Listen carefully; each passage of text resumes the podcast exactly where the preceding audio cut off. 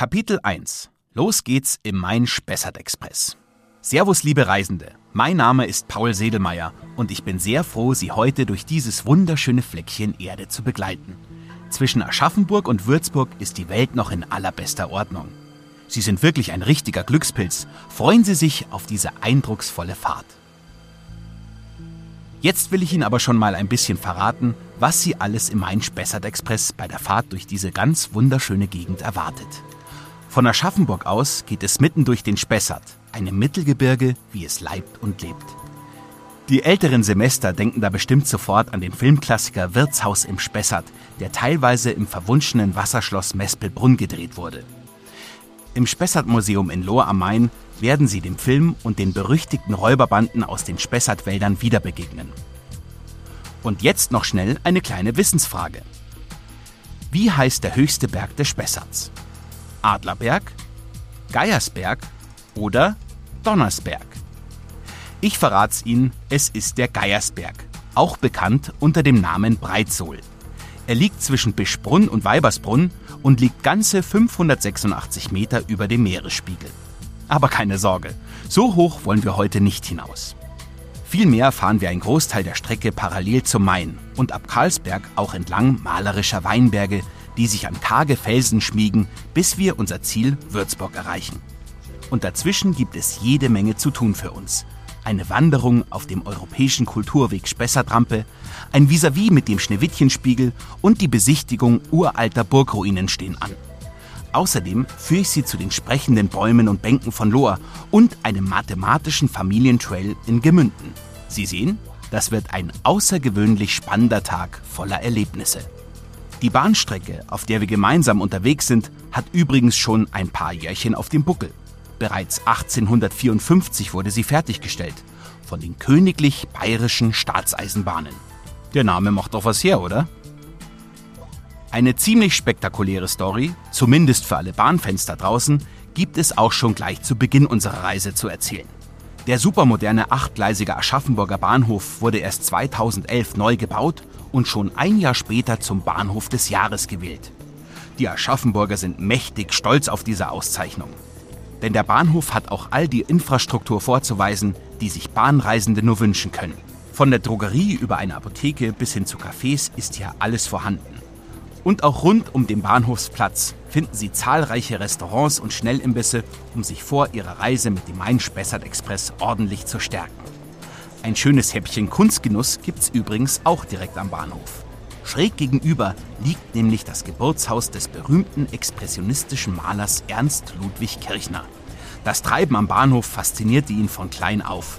Schon im Alter von drei Jahren zeichnete er Lokomotiven und Züge. Im Kirchnerhausmuseum können Sie seine Werke in wechselnden Ausstellungen bewundern. Ludwig I. soll Aschaffenburg übrigens seinerzeit den klangvollen Beinamen Bayerisch Schnitzer gegeben haben. Und das völlig zu Recht. Im Begeisterungsrausch zu dieser schönen Stadt am Main mit ihrer tollen Lage und dem milden Klima ließ er dort nämlich eine im Pompeji ausgegrabene römische Villa nachbauen. Das Pompeianum. Es liegt nur unweit entfernt von einer weiteren Top-Sehenswürdigkeit Aschaffenburgs, dem wahrhaft traumhaften Schloss Johannesburg, das sich auch direkt am lauschigen Mainufer befindet. Das Zeugnis der deutschen Spätrenaissance ist mit seinen roten Sandsteinmauern schon von weitem sichtbar. In der dort ansässigen Staatsgemäldegalerie kommen insbesondere Kunstfreunde auf ihre Kosten. Hier ist eine der größten Sammlungen Lukas Kranach dem Älteren zu bewundern. Außerdem bietet die weltgrößte Korkmodellsammlung Gelegenheit zu einer Zeitreise durch das antike Rom. Schauen Sie sich das Pompeianum und das Schloss Johannesburg unbedingt an, wenn Sie schon mal in der Stadt sind. Und vielleicht haben Sie auch ein wenig Zeit, um in dem schönen Schlossgarten zwischen Pompeianum und Schloss Johannesburg zu Lustwandeln. Der Park bietet mit seinem Laubengang und dem Frühstückstempel aus der Zeit des Klassizismus jede Menge Abwechslung. Rund um das Pompeianum überrascht der Garten sogar mit mediterranem Flair.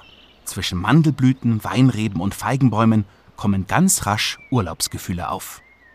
Jetzt muss ich auch unbedingt noch etwas Wichtiges zu diesem Audioguide loswerden. Insgesamt sieben Kapitel bekommen Sie hier zu hören.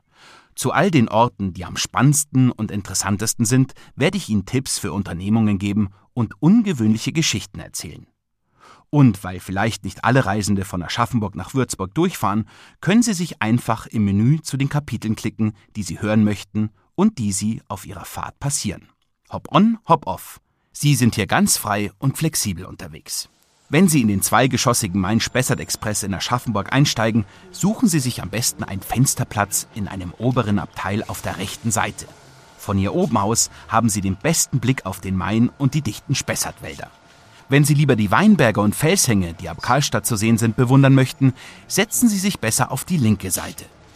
Dann wäre doch jetzt das Wichtigste geklärt und wir können endlich starten mit der ersten Etappe. Viel Spaß auf Ihrer Reise mit der DB Regio Bayern. Wir starten in Aschaffenburg und steuern direkt Laufach an. Wenn Sie den Bahnhof Aschaffenburg hinter sich lassen, begleitet Sie idyllisches Grün mit saftigen Wiesen und sanften Hügeln. Doch schon kurz hinter Hösbach sehen Sie beim Blick aus dem Fenster bereits zahlreiche Waldstücke, die rund um Laufach immer dichter werden. Wir fahren schließlich direkt durch den tiefen Spessart. In Laufach werden wir die Herzen aller Eisenbahnfans höher schlagen lassen. Sie haben einen halben Tag Zeit und genügend Lust aufs Wandern, um den europäischen Kulturweg Spessartrampe abzuwandern? Dann steigen Sie bitte am Bahnhof Laufach aus und klicken Sie dort das nächste Kapitel an.